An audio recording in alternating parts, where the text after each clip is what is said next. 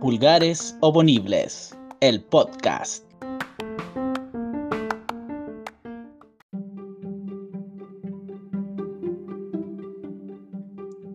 Uno, Pulgares arriba con Eric Pulgares.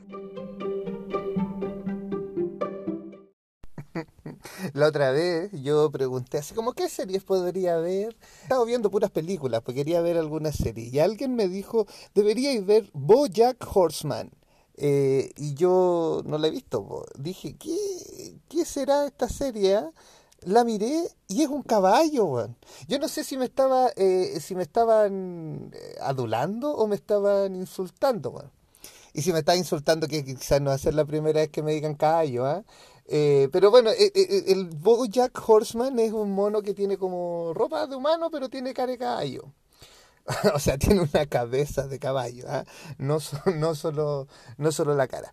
Yo me puse a leer eh, el argumento de, de qué se trataba esta cuestión, para ver de qué, qué onda. Y lo busqué en Google. Y en Google, si tú lo buscas, dice, Bojack Horseman es un olvidado actor que supo vivir sus días de gloria gracias a una comedia televisiva y que se enfrenta a las más duras crisis existenciales y adicciones mientras intenta volver a las grandes ligas. Insisto, ¿qué me trataron de decir? ¿Que soy un olvidado actor? ¿Que viví mis días de gloria? No lo sé. No sé si, si no sé si he tenido alguna vez eh, días de gloria. Yo creo que sí, he hecho harto, harto, harto trabajo del que estoy contento y que harta gente como que ha, ha visibilizado, pero weón, no sé, pues weón.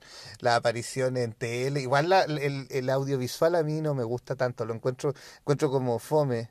Prefiero el, teatro, ¿no? El, el tú a tú, ¿me entiendes? El sudor mismo, el, saltado de baba cuando actuáis, ¿no? Todas esas cosas que ahora son, son peligrosísimas gracias a esta cosa del coronavirus. En ese aspecto sí estoy parecido como con el Bojack Horseman por las duras crisis existenciales que tengo. po. Cada, cada día e- es una, una, batalla con esto, con el encierro, ¿no? Con el, con el guardarse, con, con, con con todos los fantasmas que uno tiene en la cabeza también, pues sí, sí, digámoslo. Sobre el tema de las adicciones yo no me voy a referir a... porque he estado muy encerrado y no sé, soy un tomador social y, y pasa palabra. Y sobre intentar volver a las grandes ligas, eh, estamos en eso, ¿no? Estamos, estamos trabajando, estamos adaptándonos y estamos tratando de, de entregar contenidos a todo quien lo quiera escuchar, a todo quien lo quiera ver. Y, y así empieza el podcast.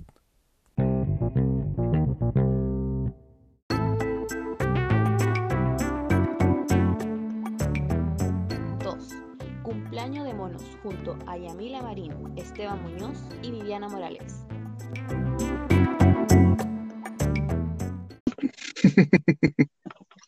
Entonces, a mí, Viviana, lo que me sucede es que es como que cuando, cuando veo tele y, y- veo así como que, que, que la cifra, que el coronavirus, que tengo que ir al hospital, que tengo que ir a, retirar remedios, me- como que me, me pongo muy nervioso, weón. Y, me he dado cuenta que, que eh, todo este coronavirus a mí me tiene bien nervioso y como con características medias deprimidas, oye, ¿ah? Porque como que me duermo tarde, me cuesta levantarme, tengo que hacer una odisea titánica para ir a ducharme, weón. ¿En serio te está costando mucho ir a bañarte? Porque eso me O llama sea, mucho la atención. ¿Soy el único? ¿Usted a nadie más le pasa que, que le da hueveo ir a bañarse? Yo me baño mí, día por medio. Ya, bien, Yamila. Ustedes vos, Esteban, no te bañáis, derechamente no te bañáis. Ah, no, sí, po, por supuesto. Es que el Esteban sale todos los días. Sí, pues. ya, pero mira, yo al menos, al menos me lo cuestiono. Cuando me levanto y despierto en la mañana, digo, ¿de verdad es necesario que yo me bañe? Pa- Comparto siempre con la misma gente, hermano. eh, los quiero tanto. Es como. Yo, yo creo. Perdón. No. ¿Qué voy a decir, Vivi? ¿por qué no, por qué no estás pidiendo perdón, Viviana? Porque me metí, entre otros, estaba hablando. Solo por eso. Nada, estaba metiendo bulla la weona. Si te dije, esto era sin bulla, Vivi. Qué pesada, mira. ¿Estoy metiendo bulla? No, Estaba ahí metiendo bulla, por eso te estaba disculpando, ¿no? No fue porque Sí, yo iba ya a decir algo y ella me interrumpió. Yo creo realmente que estos son los efectos del coronavirus. The shit is getting real. The shit is getting real.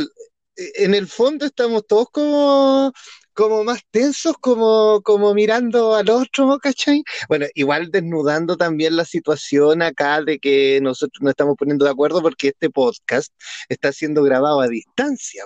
Y ninguno de los cuatro, ninguno de los cuatro tiene un estudio de, grabación profesional en la casa, po. Por supuesto que no, pues. No. O sea, ustedes. son, pero ordinario, ordinario, ordinario lo que estoy usando. Oye, la gente, ¿verdad? Anda súper detonada. Yo estoy haciendo teletrabajo, por ejemplo, y ¿Cómo puta, es eso? ya. Teletrabajo, estoy trabajando de la ¿Sí? casa. Sí, en la casa tengo el teléfono, tele- Ah, de teléfono, ya. el teléfono de la oficina, teléfono de la oficina. ¿Así no se llama cuando trabajáis de la casa? ¿Teletrabajo? Sí, es que yo me lo imaginé al tiro una televisión, pues yo te vi el lado artístico. po. También, pues niña, viera, viera la cantidad de series que he visto. Sí, pues. Y la gente llama por teléfono para preguntarme Y no que cosas. estáis trabajando en la tele. Claro, Claro. Bueno, Sí. Y, y hay gente que de repente, no sé, pues si no tengo el dato, lícita llanamente me manda a la mierda. Así, por teléfono. Oye, pero cuando Que- una persona te manda a la mierda eh, por tu teletrabajo, eh, te manda a la mierda así como a, limpia o, o igual la gente... ¿Qué es No, lo peor que tal te cual. No, ándate a la mierda, po. Eso. ¿Ya sabéis qué? Ándate a la mierda. Así, así, es el tono. claro. ¿Pero son cuicos o es gente. ¿Son cuicos o es como gente. No, Normal. gente como una. Sí, Dilo, gente- Vivi, dilo, dilo, tranquila, dilo. Aquí Gente como una. Oye, Gente como una, pues. sí, gente, gente como como una. una. De No, pero convengamos, oye, Gente como, convengamos, como una pobre.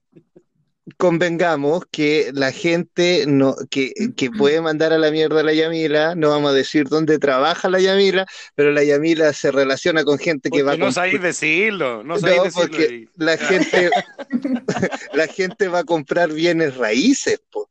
Entonces, para comprar una casa, igual tenéis que tener un poder adquisitivo que te permita mandar a la mierda a la gente. Pues si uno No. mismo, Sí, cuando le pagan, anda más altanero en la vida. A, a mí me pagan y yo roteo a todo el días. mundo. Tres días. Mentira. soy cuico tres días. No, pero eh, la gente que llama por teléfono no es como de, de cierto estatus o porque tenga lucas, es porque quiere sapear nomás, po. Hay mucha gente que llama para saber, así como, ay, qué bonito costará. ¿Te acuerdas que nosotros mirábamos una casa que estaba ahí en Cueva? También llama esa Sí, como nosotros, así como, oye, gente como uno. aunque no tenga, pero, cuánto- no sé, por 300 pesos en la cuenta Ruth, voy a preguntar cuánto vale esa casa. Para saber cuánto vale esa casa que no voy a poder comprar nunca. Digo, Claro. A saber nomás, po. Y Oye, pero igual el, el coronavirus eh, a mí me tiene súper angustiada y, y como enojona, enojona, total, total. Yo ando como en una Por- montaña rusa de emociones, sensaciones, así como que a veces amanezco como que me quiero morir, digo, ay, voy a ir al supermercado y me voy a acercar a menos de un metro para morir. Luego- y luego al otro día, no, pues al otro día digo, ay, qué bonita la vida, qué rico que estoy haciendo, me quedo aquí en la casa. Otros días, Me voy a caliente. Oye, ¿no les ha pasado eso? Yo he leído igual en redes sociales que la gente está caliente. Y el Mira. gobierno argentino, ¿cacharon que el gobierno argentino a la gente le, le dijo que practicara el sexo virtual? Que incluso a las parejas que viven juntas, que no tiraran así eh, eh, de forma análoga, digamos, que lo hicieran, que lo hicieran, que- que lo hicieran virtualmente a más de un metro. Mira la wea. No. ¿Cómo se le ocurre si va a tener el pierno y la pierna al lado? Hay que ponerle. Ya, pues. pero, oye, pero la pierna, Sí. la pierna igual puede tener ahí el virus vivo. porque aquí- esto es algo que debimos haber aprendido hace en los 90, que uno se puede pegar un virus con la persona que tiene al lado. Esto no es nada nuevo del coronavirus. Oye, no, pero sí, la Pero yo diferencia, pensé que sí. perdón, la diferencia es que el, el- si las personas vivían juntas, el coronavirus se lo hubiesen pegado igual, po, aunque no tengan sexo. Claro. Igual estaba oculeando con mascarilla. ¿Sirve? Que mata pasiones, oye. Con mascarilla y calcetines. Sí, po. Y, y con guante, con guante.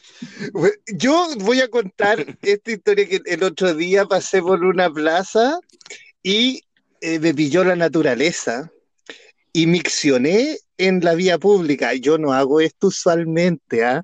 Qué Pero ordinaria. hice, hice pipí en un árbol y andaba con guantes quirúrgicos y no recuerdo haberme tocado mi, mi aparato genital eh, eh, tan, tan cuidadosamente anteriormente en mi vida. Oye, fue la, fue la agarrada más ciútica que te haya hecho en la calle, por más remate. Claro, como eh, exponiéndose uno. No, sí, no, bien, bien. Oh, Dentro de todo lo que nosotros podamos decir y de lo que nos podamos reír, por ejemplo, el solo hecho de ya estar planteando eh, el encuentro sexual de forma virtual o de, de igual normalizar que, que la Yamila esté trabajando desde su casa y gratis alguien vaya y le diga, ándate a la mierda, cuando estáis así sentado en tu casa, quiere decir que la gente igual anda como, como asustada, pues, como perseguida, y eso inevitablemente genera reacciones, reacciones de violencia. Pues, ¿cachai? Por ejemplo, ¿vieron el video este de, del cuico versus el cuico? mm. Sí, Ahí Ay, los cuicos.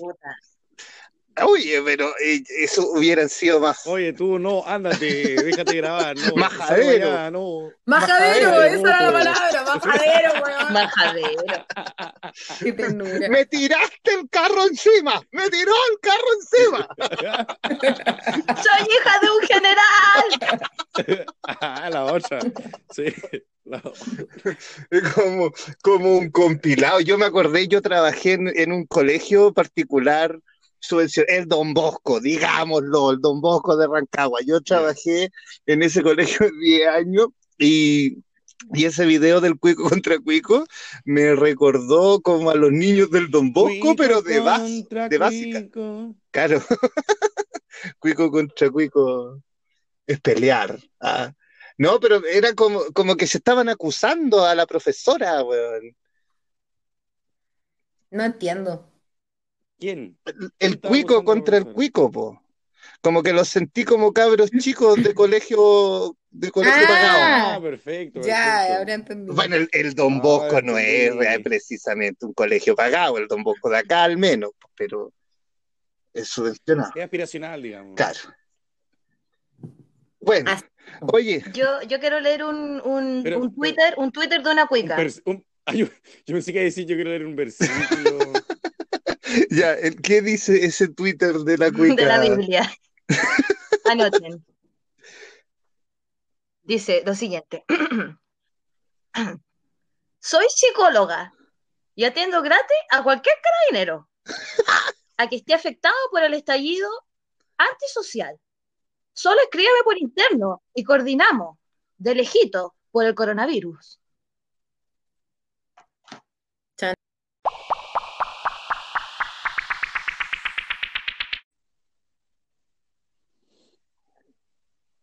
Ya. Vamos a empezar entonces nuestra segunda tanda de conversación. ¡Conectados! Estamos, nuevamente. Y nos ahora nos vamos a poner matemáticos, nos vamos a ir a los números. A los números. A los números. Crudos, qué tan crudos son, qué tan concretos, qué tan duros. ¿Qué tan duros? A ver, dime tú, Eric. ¿Qué tan duros son estos números? Son durísimos, son más duros que Charchazo Transformer, son más duros que... Ay, había unos bien feos de esos dichos que decía es más duro que infancia en Siria. Nunca me gustó ese. Qué feo. Feísimo. Hay uno que era más duro de, de, estas- de galletas, de estas que dan en los desayunos en el colegio. Qué galletón de la Junaed. Ese. Había uno que era más duro que pata crúa, pero ese es como campesina, la wea. Debe ser una pata chancho, ¿no? No sé, yo no estoy familiarizado con eso. O con las pate pollo. Con los pates de pollo. No, Claro, de- número- de- ¿Cuántos son los infectados? Eh, según el Mañalich, o según el último informe, eran 10.088 infectados por el coronavirus en Chile, pero 10.000. 10.000, po- hoy día superamos la barrera de los 10.000, lo cual así no es ni un logro la shit. Pero ¿vos creéis que qué tan reales son esos números? O sea, es que eso es lo peor. Eso es lo peor, que yo creo que no son reales, pero creo que, que no son reales porque hay más. Oye, pero ¿sabéis qué? Yo no tengo ningún conocido infectado. Bueno, ese, esa es una cosa, po, porque, por ejemplo, yo eh, no tengo un, un conocido directo. Ah, ya voy a empezar como el primo de la vecina de un amigo de un tío. Ah, pero yo sí conozco, yo sí conozco una persona que, eh, que, que tiene un familiar directo que tiene. ¿Cachai? Mm. Eh, Pero ¿y es esa una- persona en qué, en qué situación de, de la enfermedad está? ¿En- De, de- de Eh, más o qué- menos- de- más o menos grave, pues era una de las, era uno de los primeros casos que, que, bueno, que esto yo también estoy pegándome el carril de hablarlo, cabro, ah, no, no es como No, que no. yo haya tenido una relación directa, no, para nada, pero uno sabe, po, por Facebook, es tan hocicón, po. Además que por Mm. Facebook uno se entera como, pero sí es real que es una persona real que yo que, que hay como un grado de separación entre, entre esa persona y yo. Ya. ¿Cachai? Eh, bueno, entonces, eh, igual es heavy porque eh, eh, el que nosotros no conozcamos a nadie y hay harta gente que está como en esa situación de que no conoce a nadie, hace como que uno no crea, po. O que Como no que se vea, relaja. claro, que no vea la amenaza tan latente, po. Pero yo, yo no sé ustedes, alguien ha dicho cerca mío, weón, yo estuve en contacto con alguien que tiene, así que me van a avisar, y si me avisan, te tiraste, ¿cachai? Mm. Como Sí, que eso bueno. me ha pasado, eso me ha pasado más de una vez. Y, y lamentablemente que con las decisiones que están tomando, la gente se va a relajar, pues, weón. Y ahí sí va a quedar la zorra. La Claro. mancha zorra. ¿cachai? Eso, como tu, como tu grupo, Esteban. Oye, pasa, que, que pasa que es que uno como que lo peor de todo es que se va a relajar por este lado, en el sentido de que nosotros igual te- somos de región, ¿cachai? Entonces, no vemos el, el coronavirus tan, tan encima porque, puta, son 10.000 casos y de esos 10.000 casos, 5.000 casos están en Santiago. Entonces me gustaría hacer un contacto en directo con nuestra reportera en terreno, Viviana Morales. Tú que estás en la línea de fuego de Santiago Centro, dinos, ¿cómo se ve el coronavirus? Ay, qué terrible. Sí, acá en, Santiago, eh, la verdad es que, sí, pues, lo que tú estabas diciendo, eh, se concentra la mayor parte de enfermos en la región metropolitana. Estaba viendo las, eh, las estadísticas, que somos 10.088 en Chile, eh, a mí me parece que abrir en estos momentos el mall, que es como lo más insalubre que puede haber en una población por la cantidad de cañería, los estacionamientos súper al fondo, no sé si se acuerdan o lo han sentido alguna vez, el olor que, se, que hay en el, en el mall de Rancagua por Mujica, atrás, Mm. es un olor Oh, oye, pero Yo no, oye, yo no, no he pasado por ahí, explíquenme un poco de qué se trata ese olor. Eso es, eso es que tiene problemas, claro, tiene problemas porque ahí parece que lo descargan con esos camiones de aljibe gigante, tienen que limpiar las cloacas, ¿se llaman o no? ¡Ay, qué antigua! No sé. Entonces, la catacumba. claro, niña, entonces La se llena de, mierda. Y es olor a mierda que hay en el fondo porque están las cloacas llenas. Eso Claro, para hablar el, para, para hablar el lenguaje técnico se llena de mierda. Claro. La weá, pura caca. pura. Ese, eh, sí, No, yo creo no he que pasado, no he pasado. eso es lo más asqueroso. tenía el placer. Mira, de todas formas, el- porque también decían, llamaban a los funcionarios públicos a trabajar, y creo que los funcionarios públicos ya eh, estaban trabajando algunos, varios, varios estaban trabajando igual. Entonces, en el fondo es, es alarmista la, la situación, es como alarmar a la gente, o sea, hacer que haya en una sala, Eric, eh, imagínate el, el- el Don Bosco. eh, con 20 alumnos en una sala, de la mitad del colegio en, Claro, el, en el- y- en el patio, weón.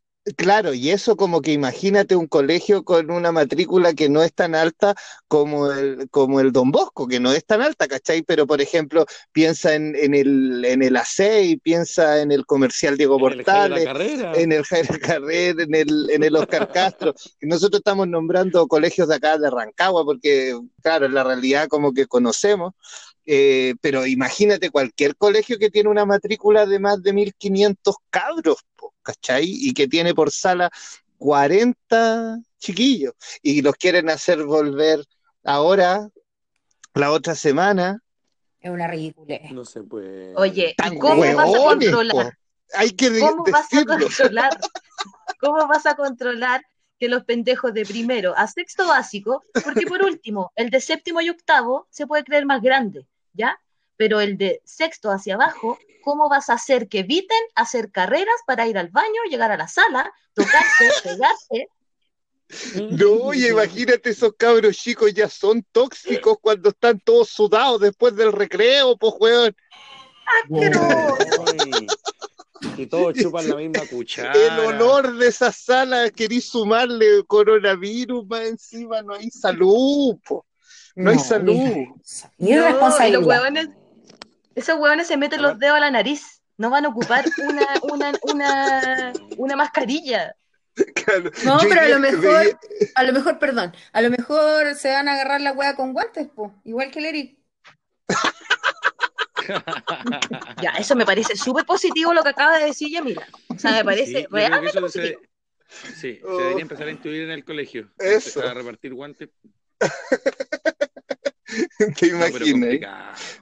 Yo hoy Claro, día pero estaba. es alarmista. ¿Alarmista o alarmante? ¿Estaba qué? ¿Estaba qué? Yo creo que la situación es alarmista, es alarmar a la gente, es decir, tu hijo va a volver al colegio, vas a tener que volver a trabajar, vas a tener, es como alarmar a la gente porque en el fondo, en el fondo, yo por muy interno, esto se los cuento muy de cosas que uno sabe aquí en Santiago, que los locatarios de los malls no quieren abrir y no van a abrir. ¿Por qué? Porque imagínate, va a abrir el patio comida, ellos saben perfectamente que no va a ir gente. Entonces No. tampoco les conviene. No, y O sigamos sea- hablando del mall de Rancagua, po. ¿Te acuerdas que habían cucarachas en el Pizza Hut? ¿Se acuerdan? Horrible. Claro. No los nombres porque no son auspiciadores. ¡Ella! No. Claro. ¿y cuál- Con la masa ayuda que le estoy dando, po, weón. Auspiciador que tiene cucaracha en el local. Gracias, Pizza Hut. nuestro nuevo, nuestro nuevo auspiciador. Claro, Eran aceitunas, huevonas desubicadas. Ay, mira. claro, se dio vuelta una bolsa de aceituna y vos andáis pelando.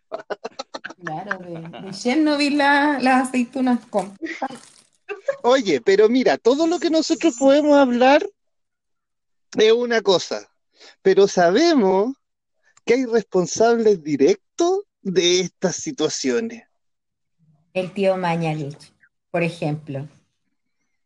Este caballero.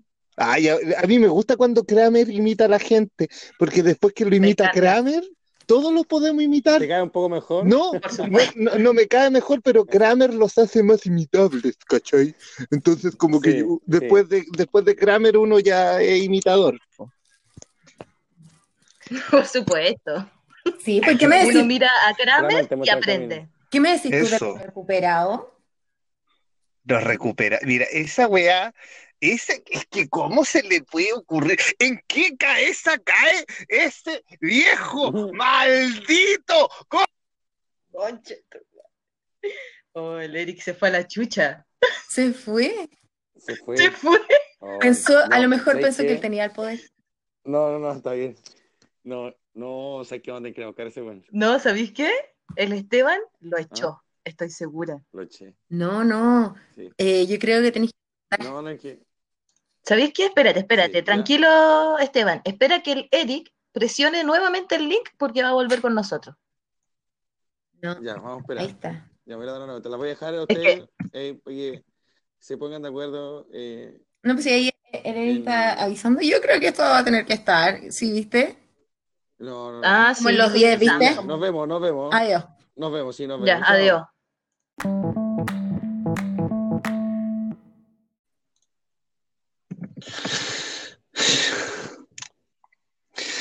Yo cuando me agito mucho, Viviana, me da hambre.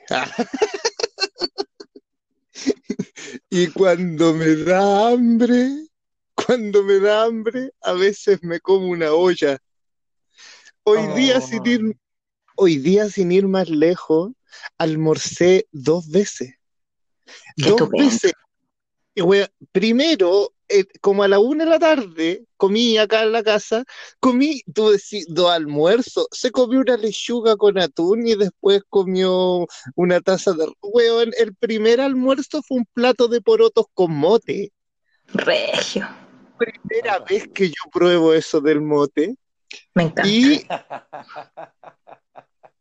y después, ¿por qué te estáis riendo? Oye, esa risita. Respétame un Ah. poco, ¿ah? Y, Oh, y después fui a la casa de mi mamá. Y mi mamá, ella no entiende que estamos en recesión, weón. Tenía, pero tallarines, tenía pollo, hizo una hamburguesa, hizo papas mayo, hizo una ensalada de poroto con Oye, cebolla, también lechuga, y después se estaba quejando que no había pelado ni un tomate. Podría ser un tomatito. Y le decía, bueno, y ahí por último ya era comida saludable, pues, ¿cachai? Con el Oye, buen pero vaso. esa No, co- pero qué rico. Pero esas comidas son preciosas, eh, Eric. O sea, para empezar, tener mamá es lo mejor del mundo. Segundo, comer. Comer ha sido, yo creo que lo peor que me ha pasado acá en Santiago, porque ya, yo tengo que admitir, yo tengo Junaev, tengo Junaev. Ya, porque Entonces, eres estudiante. porque soy estudiante, claro. Entonces, eh, yo hago cagar la Junaev a conserva y tengo que comprar fruta y verdura en el, en el supermercado. Ni un brillo, ni un brillo. Y, Claro. Mu- Mucho Monsanto ahí, ¿ah? Harto pesticida. Supuesto, con el aspartamo al dente.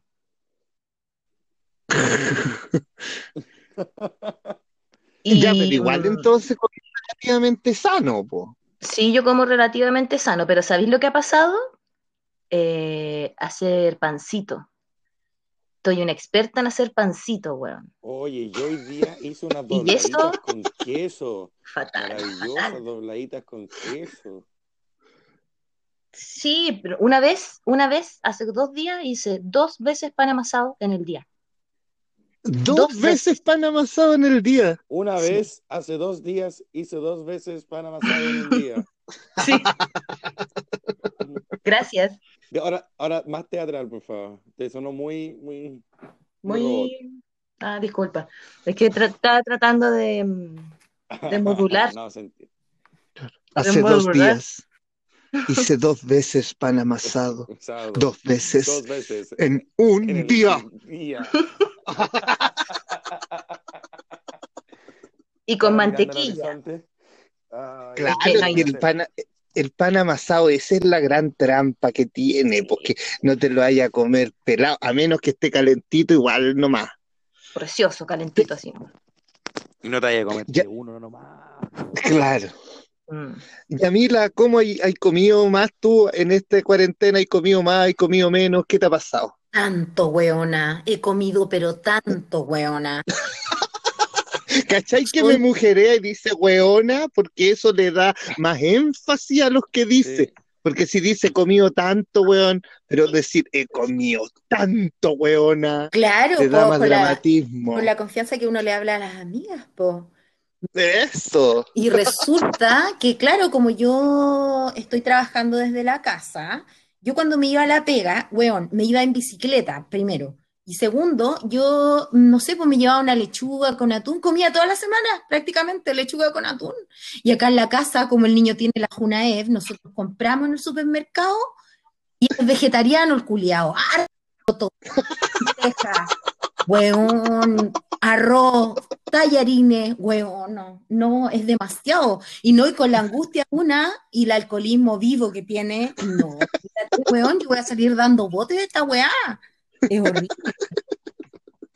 ¿Por Oye, estamos en horario de estamos en horario de protección al menor, Yamila. Nah, Sí. No, mentira. Si estamos en la noche Oye. ya. A mí mi cuerpo, mi cuerpo también ha cambiado. No sé si a ti, Yamila, o a alguien, pero mi cuerpo ha cambiado. O sea, yo cumplí 34 años y ya tengo su par de tetas en la espalda, me salieron, ya las conocí, las conocí. Esas que te dijeron algún día.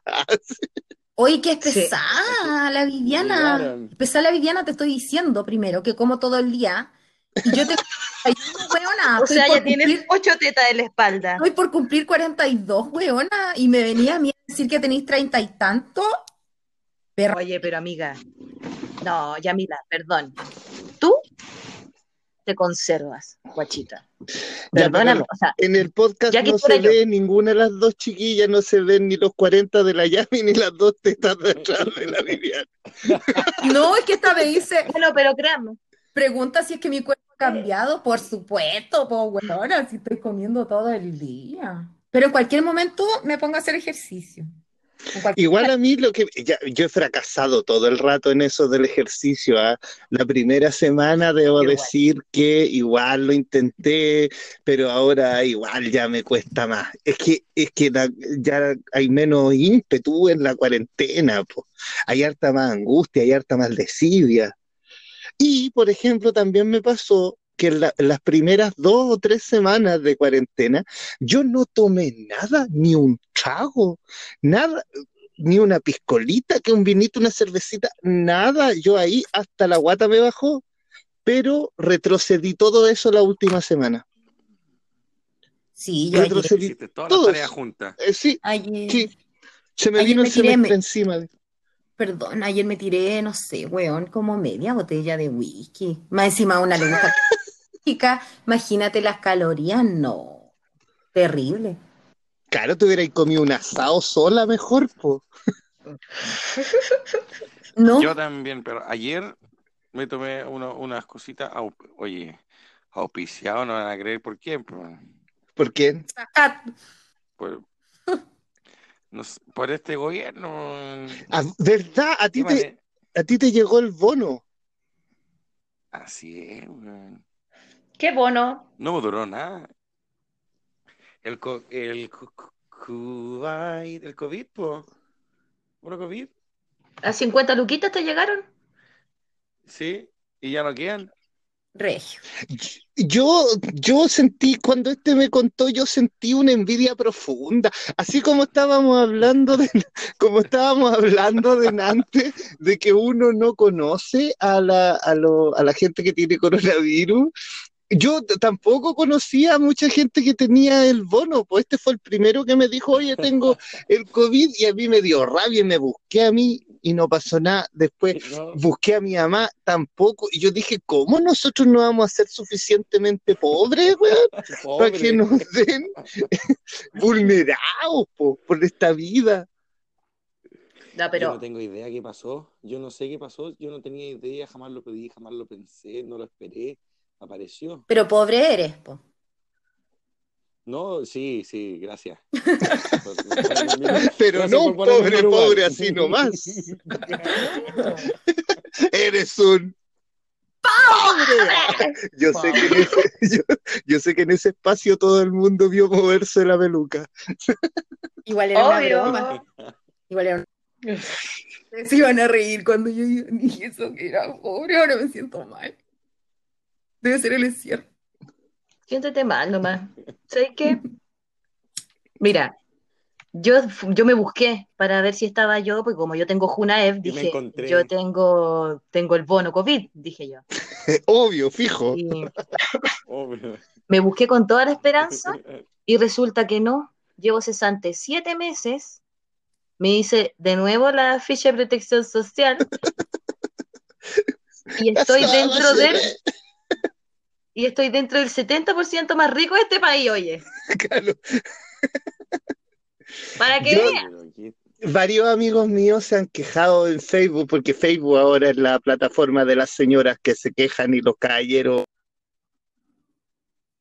se quejaban precisamente un poco de esto, ¿no? Como que, como que la mayoría del país o la gente como nosotros, que en el fondo nosotros decimos, claro, somos pobres, pero sabemos que el nivel de pobreza en este país es, mucho mayor y que, y que nosotros tenemos hartos privilegios en que, en que podemos considerarnos pobres, pero que hay una pobreza mucho más extrema que la nuestra, eh, pero sin embargo, eh, claro, no calificamos para este bono, pero si vamos a pedir un crédito a un banco tampoco ca- clasificamos, pues, ¿cachai?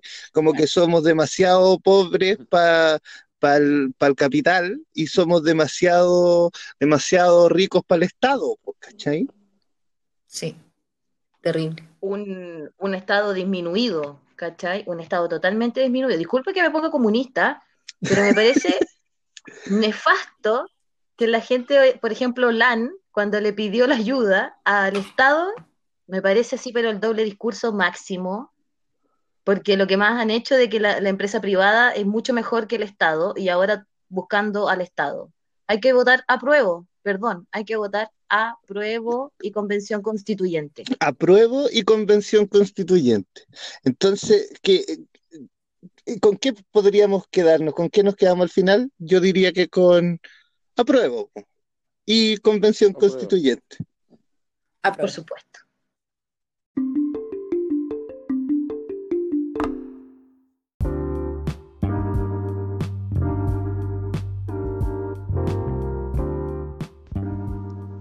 Tres. Homo sapiens. La entrevista.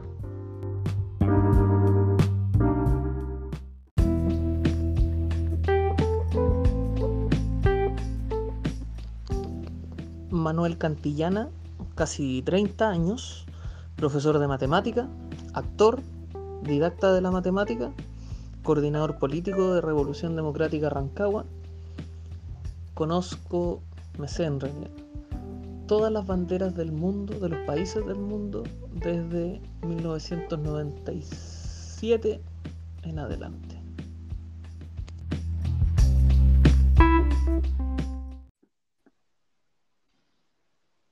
Me estaba ahí contando entonces del Lorenzo, ¿de cuántos meses? ¿Cuántos meses tiene tu hijo? Ocho meses. Ocho meses. Ocho meses, ¿ah? El, el estallido social y el COVID-19 juntos. Sí.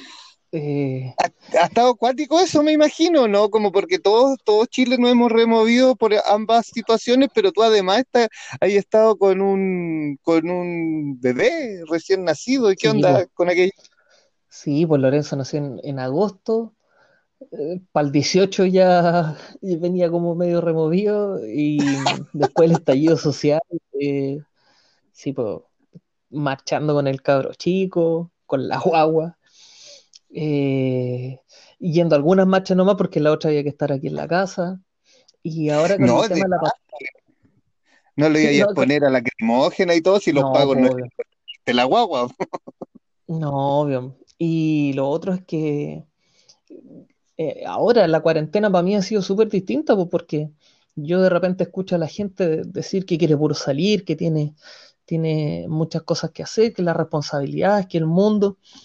La verdad es que para mí igual ha sido como bacán, primero el estar aquí en la casa, porque estoy con el gordo, y, lo otro es que mm, mi pareja es enfermera, pues, entonces en el momento que ella le toca volver, a principios de marzo le toca volver, vuelve con todo el boom de la cuestión, le toca, le toca atender pacientes que tienen coronavirus positivo, y, y hay como toda una cuestión en, Entonces, en los pro- tú Sí, estás ahí en tu casa con una enfermera por un lado y un bebé por el otro. sí, po, ahí, pero cuatiquísimo, así el, Sí, extremando las medidas de seguridad nomás, pues cachando bien cómo, cómo se va, cómo se va dando. Ahora, por ejemplo, la primicia, pues, eh, acaban de confirmar un fallecido en Rancagua. Y, ¡guau! y sí, acaban de confirmar un fallecido. Y, y aquí en la casa con todas las medidas de seguridad correspondientes nomás, pues. Oye, que, que deben ser cuáticas, porque si tu pareja es enfermera debe cachar, pero todo lo No, la, posible. la Nico llega, llega así, no toca nada, abre la puerta, entra, se ducha, la ropa toda, la lavadora. eh, es otra, eh, no se puede, no, no es llegar a saludar, no, pues no, no, no. Ella llega así a, a de- dejar la- los zapatos afuera, ¿cachai? Como que todas las medidas de seguridad, están todas las medidas de Claro, seguridad en los momentos porque cuando vuelve la pega. De más, pues como que yo he cachado en algunas casas que, que claro, se toman medidas de seguridad, pero claro, cuando sabí, como sabí, si- siendo enfermera y trabajando en el hospital, en el hospital de acá, ¿no? En, en la Red Salud, que es Ah, la ya, clínica integral. ya, no, bien. Sí, Y sí, pues, y la Nicole trabaja en, en UCI, entonces estaba ahí con los locos, con los más cuáticos. Guaja. Ojo que ahora eso- esos que estaban ahí ya están recuperados, sí, ya están Están en, casas porque, pasando. porque se murieron, dijo el Mañalich, porque Claro, dijo que se habían muerto. Ojo que porque- el concepto, mira, hace poco yo caché que hay un concepto que no son de, de recuperados, sino que se le llama de otra forma, que, que contempla a las personas que ya fueron recuperadas como también los fallecidos, Ya, ¿cachai? Hay ya, un término que, que los toma los dos, pero aquí en Chile se ha, se ha man- manoseado la wea como, como de otra forma. claro, po. Claro, y con otros fines también, pues no con el fin Sí, como de, de dar una explicación un poco más amplia. Oye, pero sí, entonces tú eres una, tú eres una persona que está entre la espada y la pared, porque por una parte estás con una enfermera, estás con una guagua, y tú, y vos más encima soy profe. Sí, po. Sí. Ahora estoy de vacaciones, de hecho. De las vacaciones, las vacaciones de invierno más adelantadas del mundo. Estoy en vacaciones ¿qué de otoño en este momento. opinas tú de esa, de esa medida de este ministro, del sucesor de la Pésima, ¿no? Pésima, que, que no hay que pésima, no, no hay que ser un estudioso ni tener postítulos No, de, educación para saber que es una medida como el orto. Es pésima por, mira, es pésima por, por distintos motivos. Pero el principal motivo creo yo que porque hay un ahorro económico de por medio, pues hay un mensaje económico de decir, mira, dejemos de dar la, la canasta Junaev, dejemos de dar, eh, deje- dejemos de, dejemos que este proceso sea un proceso natural de vacaciones, cuando este proceso no es natural y tampoco es de vacaciones. Claro. Y, y- y hay costos involucrados también, ¿cachai? Hay, hay mucha cuestión que está entre medio. Y lo mismo que va a pasar después, imagínate, ahora están hablando de volver. Supongamos que el mundo es feliz, el coronavirus llega a pasar y, Claro. esta cuestión, claro, se, se pone feliz, se pone, se pone Se buena pone onda, buena. como dijo. el- y podemos volver en mayo, fines de mayo, junio, de ahí en adelante. ¿Cachai que el estrés que va a haber en septiembre, en, en agosto, fines de agosto, septiembre, va a ser un estrés y un agobio brutal? porque no vayas a tener el proceso normal y natural de un descanso a mediados de año, un descanso que es súper necesario para el alumno, que es súper necesario para los profes. Yo siempre escucho ese, ese, ese típico dicho, ¿no? De que los profes trabajan, o sea, ganan, eh, ganan poco eh, y trabajan caleta. Y, y ahora que se están mejorando las condiciones laborales, los profes están reclamando de, de lleno. Puta, uno se va para la casa. El mismo caso aquí en, en mi casa. po. Hay una enfermera, ella sale de su lugar de trabajo, llega aquí a la casa, se saca la ropa y se saca la enfermería. po. Claro, llega no ser- pasó nada más, pues no se trajo a los claro. enfermos para acá. Claro, acá no, pues acá yo me traigo las pruebas, yo me traigo las guías, yo tengo que hacer las guías, preparar el material. Y, y hay una labor social de por medio, pues entonces de repente siempre tengo un mensaje a las 10, 11 de la noche de un exalumno que te manda un ejercicio y, y buena onda también en ayudarle. Claro, porque profesor de matemáticas, un ramo tan, tan vilipendiado por la gente en la calle, ¿no? Y Es como- debe ser es el ramo más típico- odiado. Debe ser, debe ser el ramo más odiado. Y yo personalmente culpo mucho a los profes. Yo creo que los profesores somos los principales responsables de que sea una asignatura tan poco querida. po.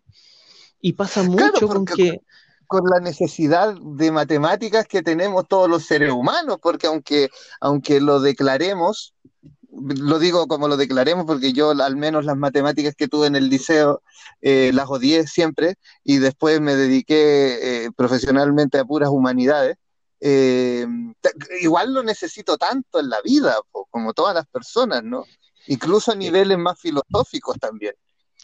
y hay caleta de cuestiones, pues por ejemplo ahora el entender bien los gráficos, el, el cuando muestran las cifras, el, el- el discernir eh, ciertas opiniones quizás a partir de la entrega de conocimientos que te entregan, con- puras cuestiones relacionadas con matemáticas, ¿cachai?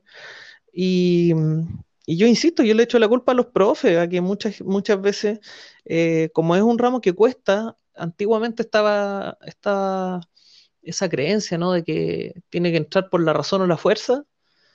Eh, Claro, sangre, eh, letra con sangre entra, decían el profe, los claro, profes pues, normalistas. Entonces, claro, ahí mismo se generaba toda esa cuestión en donde los, los profes hacían que la matemática fuera tan odiada. Bueno, hay una cuestión que, que ha ido cambiando en la, en la, en la pedagogía en general, ¿no? Como que, que yo, bueno, yo cuando pasé por las escuelas de pedagogía también, ya, ya la- desde la formación de los profesores, se hablaba ya de, de, no sé, de constructivismo o de, de ¿cachai? De, de cosas más positivas, porque en el fondo yo, mi, mi experiencia en la básica, por ejemplo, con los profes, era que los profes eran estos seres castigadores, que te podían pegar un coscorrón. Yo me acuerdo, yo tengo un, un trauma con una profesora de cuando era, era chico, que me pegó una vez con los lentes, loco, con la punta de los lentes. Y yo le devolví un combo en el hocico. Ah, mentira, te imaginas. Pero esa sería una reacción de esta época. Eso sería una reacción de esta Claro, época. Es como, es como ver cómo va cambiando el tiempo nomás. Sí, Ah, po, claro, porque eh, claro, yo era un cabro chico criado post dictadura, entonces evidentemente eh, me, que- me quedaba callado y para todos nosotros era súper fácil recibir esa violencia porque claro, el sistema educativo venía ahí, po, porque claro, yo te estoy social. hablando de, claro, yo te estoy hablando de esto del 95, 94, ¿cachai? Y claro, y ahí recién estábamos eh, en, la, eh, en el principio de esta mentira que llamamos democracia, ¿cachai? en, en la Pero que medida de lo evidentemente- posible, como decía. Claro, entonces, claro, que te pegara un profe era, la- era lo mínimo si recién estaban descubriéndose los muertos debajo de la alfombra, po. Claro, claro. Mira, menos me mal que un poco, menos mal que un poco ha cambiado las cosas. eh, hoy en día, por ejemplo, una, una cuestión a la cual yo también me he dedicado y que también siento que es súper importante el tema de la didáctica. La didáctica no es eh, el profesor entretenido, no es el, el- el que te enseñe mejor, sino que son las investigaciones que están en torno al proceso de aprendizaje, ¿cachai? Ya. Y por ejemplo, en matemática hay una pila de formas de enseñar la matemática. Ahora, para ver, a alguien se le ocurrió investigar todo este- todas estas cuestiones y a partir de esas investigaciones se, se- se genera esto que dice, ah, mira, esto es una buena forma de enseñanza porque, porque sirve, porque funciona, porque a la gente le gusta, porque es cómodo para el profe, porque te estructura a ti como profesor, ¿cachai? Y, y eso son, Claro. eso es, para allá va la didáctica. po. Oye, ¿y hay alguna que te haya, hay alguna herramienta concreta que a ti te haya resultado más que otra o que en algún, en algún contexto particular te haya traído un resultado así bacán? que hay distintas, hay distintas cuestiones, pues yo creo que, mm, mira, no sé si es la que más me ha resultado porque no sé si la he implementado, he tratado, pero así vagamente nomás. Lo que sí hay un, hay una, mm, hay una corriente didáctica que se genera en Latinoamérica que es la socioepistemología. Y la socioepistemología trata de buscar la matemática de la cotidianidad de tu lugar, desde el, desde el momento, de- de- desde el lugar en donde tú estás ubicado, en tu civilización, en tu comunidad, en tu, en tu sector, ¿cachai? Entonces, por ejemplo, dice que dice que es distinto el aprendizaje de la matemática para un muchacho de una cierta cultura eh, eh, mexicana, ¿cachai? A un chiquillo acá en Chile, po. A pesar de que los Claro. contenidos son los mismos, a pesar de que el, De que el mexicano lat- coma Chile, dijo la, Claro. perdona que relativiste. a, a pesar de que somos latinoamericanos, igual es distinto. Claro. Había un estudio que se realizó acá en Chile, porque, no sé, pues, hace el 2000, ponte tú, en, en una prueba SIMSE de segundo básico, había una pregunta que en un sector de Chile, de un pueblito del norte de Chile, nadie la respondió. ¿Y por qué nadie la respondió? Porque decía la pregunta así como, Carlos tiene tres pasteles, eh, si se come dos, ¿cuántos pasteles le quedan? Y, y nadie de segundo básico, ningún niño de segundo básico de ese lugar le había contestado. ¿Y por qué? Porque los pasteles, para ellos, para su comunidad, era el guano de los guanacos. Entonces, ¿cómo le estáis diciendo, entonces, ¿cómo le estáis diciendo a ese niño que se comió dos pasteles, po? Claro, que es un come mierda. Es un come mierda. Entonces, tú te das cuenta que la cultura en la cual tú te rodeas sí influye en cómo aprendes matemáticas, al fin y al cabo. Claro. Sí, es que a eso es lo que me refería cuando decía que necesitábamos matemática o que ocupábamos matemática hasta en niveles que nosotros no nos, que no, que no- que afectan nuestra cotidianidad, po, ¿cachai? Y que tienen, que tienen forma un poco más profunda que simples números, Claro, ¿cachai? claro. Sí, pues la matemática va mucho más allá, el concepto, conceptos de, de filosofía están súper arraigados también, pues van, van súper en la creencia. Yo siempre doy la lata, pero me, me encanta hablar del tema del cero, por ejemplo, pues, de que hay, eh, hay lugares de Oriente en donde tú entras a un edificio y tenías la planta base, tenías el primer piso cuando tú ya subes al primer piso. Acá no, pues aquí entramos al primer piso y bajamos al menos uno, ¿cachai? Entonces como que el cero se lo Oye, pero comen. oye, pero allí, en, el hospital regional Ah, no, pues esa wea te, tienen- te tiraron, te tiraron tu teoría a la chucha porque tú entras al segundo piso. Sí, pues. No, sí. Esa yo la encontré heavy, ¿no? Sí, pues ahí, ahí está más extrapolado todavía el- los conceptos de qué es lo que es el cero, bueno, al final. ¿Dónde está el cero? Claro. Oye, pero sí tiene que ver eso, ¿no? Como que el uno entra ahí al uno y, el, y baja ahí al menos uno, pero claro, entre el cero y el uno igual hay algo, Es que está súper Y complejo porque algo no- eso, eso es parte del- de la cotidianidad de las personas. Pues ir al mall es parte de la cotidianidad. No en cuarentena, obviamente, y espero que no lo sea cuando Claro. abran el mall. no vayan al mall. No vayan al mall. Pero sí, pues Oye, es esto eh, es no tienen que ir al mall. Claro, voy a decir que no tienen que ir al mall porque están escuchando este podcast. Y este podcast se llama Pulgares Oponibles, o sea, es para gente evolucionada, po. Claro.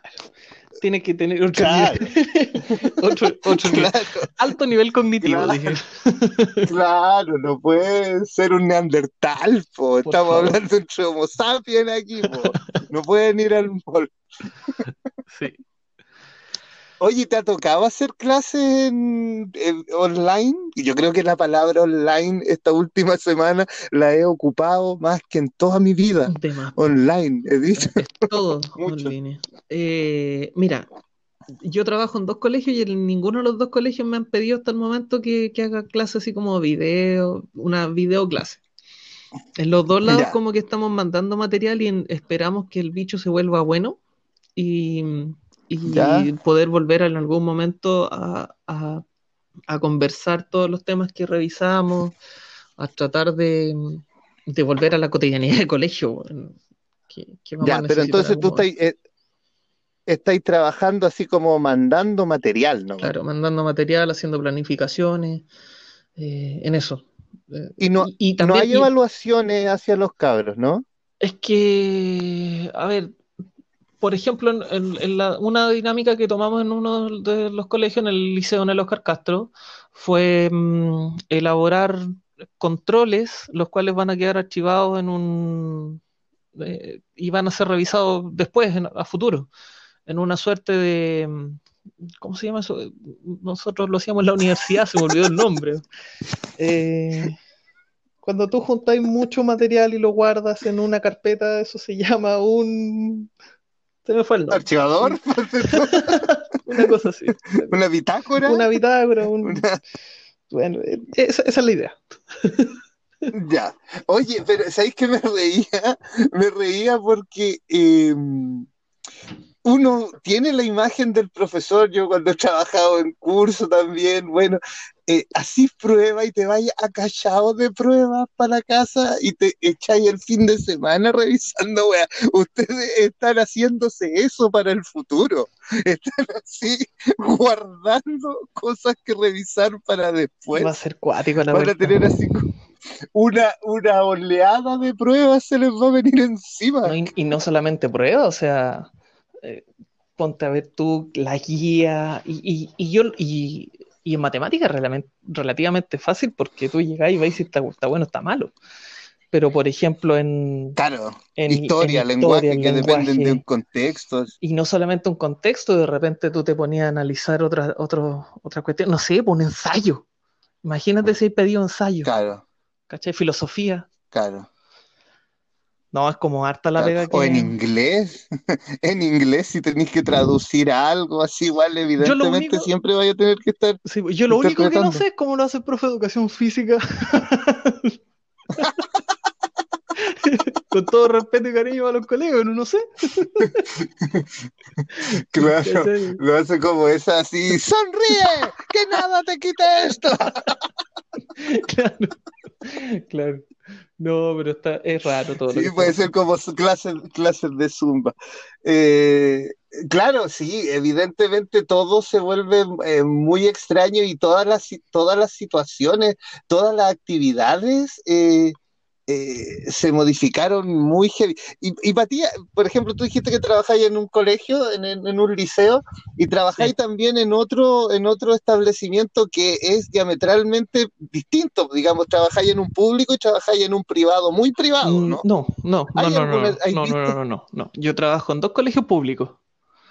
Trabajo en el Oscar. en el- Ah, o sea, son, no. di- son, Ah, di- son distintos los colegios por, por, por el tipo de alumno que, que estudian ahí, ahí, pues, porque eh, uno del Oscar Castro, que es un colegio público, en el cual tiene una prueba de selección, que, que tiene un, un- un nivel académico como alto, y otro el Liceo Comercial Jorge Alessandri, en donde tú Ya. recibís alumnos que Oye, nos hablamos hace un rato, hace harto entonces, rato, ¿ah? sí, pues. Ya, pero dale. En, en el Jorge, en el Jorge Alessandri igual es distinto porque tú te enfrentás con una realidad totalmente opuesta, po, en donde siendo los dos colegios del mismo, del mismo sostenedor, que es la corporación municipal, tú te topás alumnos que, que, que en conocimientos matemáticos están tremendamente bajos, con alumnos que postularon a muchos colegios y en, en algunos casos no quedaron en ningún colegio. Claro.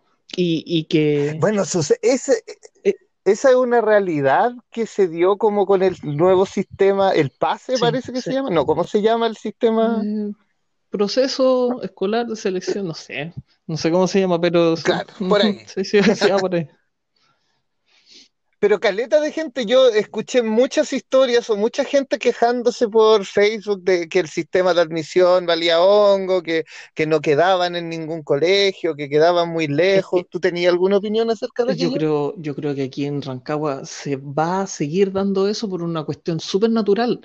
La- los colegios a los cuales la gente que postula eh, son pocos, po. Porque de hecho en, en enseñanza media, si tú soy un cabro que tenía en básica una, una cantidad de notas relativamente buena, quería estudiar en, en un colegio eh, científico humanista, y si eres hombre, tenía el puro Oscar Castro.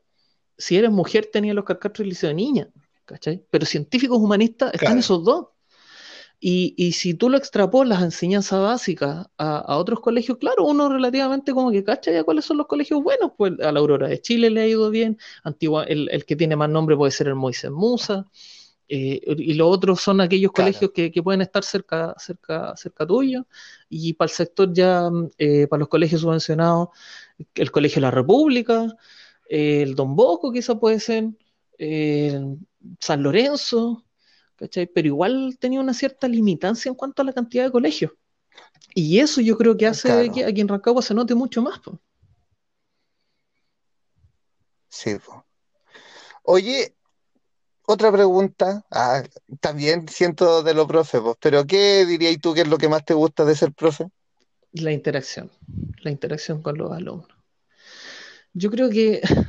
hay- hay- cuando, mm, cuando uno de repente ve a sus profes, a los profes que a uno le hicieron clase, eh, y uno lo- se los topa así, digo, aunque, ¿cómo no, cómo no pasan los años? ¿Cómo si igual de joven? ¿Cómo? ¿Has cachado que un- uno lo... Mentira. Sí, pues sí pasan los años, pero eh, estáis ahí, pues estáis con, con gente nueva. eh, no sé, a mí me pasó alguna vez que tuve un curso que me fascinaba hacerle clase a ellos y yo pensaba ese verano, yo decía, que lata que se vayan. Y después me tocó un curso del cual me generaba lo mismo. Entonces, eh, a la- pasa el tiempo y, y uno se va, a- ya, por lo menos a mí me pasa, me pasa mucho que me enamoro del, de- del estar en esa sala de clase explicándole a esos chiquillos, porque ya después con el tiempo uno va cachando la dinámica que tiene cada uno de los cursos, la dinámica que tienen los, los mismos estudiantes y la dinámica propia, pues, que, que al final uno mismo va dando en el proceso pedagógico. Oye, y claro, entonces, eh, claro, al final son las características del proceso pedagógico, que independientemente de, de las particularidades que tengan los alumnos, eh, también el, el, el el- la forma pedagógica tiene su propia Sí. magia. Sí, pues de hecho, que eso, eso es lo nefasto, creo yo, del, del- de lo, de lo que está pasando ahora, porque nos obliga a separarnos y yo creo que la pedagogía tiene que tener mucho de amor, tiene que tener mucho de, de, de, de- de estar, de, de sentir, de cachar que la otra persona no te está entendiendo y que no te valga callampa, ¿cachai? Del, del, del querer Claro. que esa persona también aprenda. Sí. Oye, ¿cómo es eso que te sabís todas las banderas? Mira, de niño, un niño muy ñoño, eh, una de las cuestiones en las cuales mi, Te hiciste profe de matemáticas, pues, hermano. eh, siendo un niño muy ñoño, una un, uno de los de las cuestiones que tenía mi papá de repente para entretenerme cuando era pendejo era pasarme una enciclopedia. Y yo creo que de chico me llamaban la atención los colores, pero con el paso del tiempo eh, me gustaba dibujar y yo que dibujaba lo que me gustaba más a mano, que era la bandera, y con el tiempo lo empecé a, a practicar, a seguir, y sí, pues, en todas las banderas que aparecían en ese tiempo cuando yo era cabro chico, en ese momento me las aprendí, con el paso del tiempo nacieron nuevos países, entonces de repente me, me llamaba la atención que había una bandera nueva, el 2005 nace Timor Oriental, por ejemplo, al lado de Indonesia, eh, cuando, se, cuando, cuando se abre Yugoslavia a todos esos países, y todos cambian las banderas, porque para, la, para Yugoslavia cada uno tenía su propia bandera, pero eran como banderas comunitarias, como banderas de, de estados, de pseudoestados que tenía el mismo país. Entonces cuando se logran independizar tienen banderas nuevas. ¿cachai? Entonces, eso, ñoño. Buenísima. Oye, ¿cuál es la bandera que más te gusta? Nepal, lejos, lejos. Nepal es una bandera que no es, que no es rectangular. Y después cuando yo ya estudié matemática, eh, entendí, porque ahí leyendo un par de cuestiones, ahí caché que existe una única forma de construir la bandera, que es una, es una estructura matemática para construirla, y toda la gente en Nepal sabe cómo dibujar y cómo construir su bandera. ¿cachai? Es como... eh, eh, tiene, un, tiene su propio misticismo. Nepal está a la entrada al, Everest. Nepal era uno de los países con menos contagio en el coronavirus, weón, porque que Cristo iba a llegar a Katmandú. Claro. Así que no tenía. Así de lejos Así de lejos. No ha llegado ni el coronavirus. Junto con Palau. En Palau Muy bien. Buena. Entonces esa es la mejor Sí, bandera. yo me quedo con Nepal. Nepal.